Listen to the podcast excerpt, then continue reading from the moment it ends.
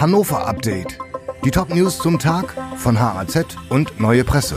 Freitag, der 14. April. Erfolgreicher Schlag gegen einen Drogenring. Mehr als 200 Einsatzkräfte haben am Donnerstag Dutzende Wohnungen in Hannover, Wunsdorf und Hildesheim durchsucht.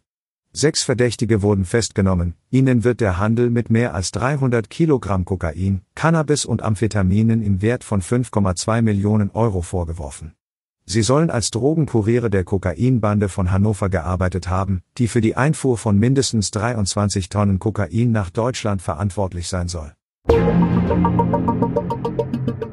Das 365-Euro-Ticket kommt später. Das Deutschlandticket ist schon auf dem Markt, die Einführung von speziellen Varianten in der Region Hannover verzögert sich jedoch. Betroffen sind das 365 Euro Jobticket, das 365 Euro Sozialticket und die entsprechende Variante für die Ehrenamtskarte. Wegen des Cyberangriffs auf die IT-Systeme der Östra können sie erst zum 1. Juni eingeführt werden. Bis dahin gelten die etablierten Ticketangebote, die jedoch bei 49 Euro gedeckelt werden und nicht wie geplant bundesweit, sondern weiter nur im GVH-Bereich nutzbar sind.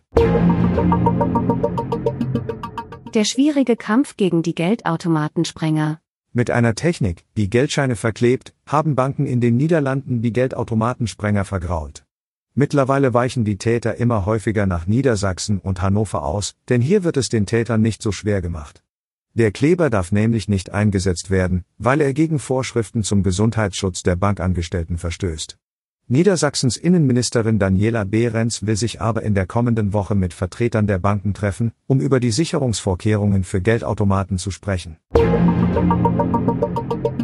Das Fahren von E-Bikes ist gesund. Radfahren auf E-Bikes ist gesund. Zu diesem Ergebnis kommt eine Studie der Medizinischen Hochschule Hannover.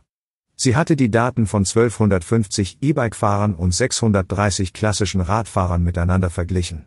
Entgegen vieler Vorurteile zeigen die Zahlen, dass Muskeln und das Herz-Kreislauf-System beim Pedelec-Fahren nahezu so gefordert werden wie beim herkömmlichen Radfahren, sagt eine Autorin der Studie.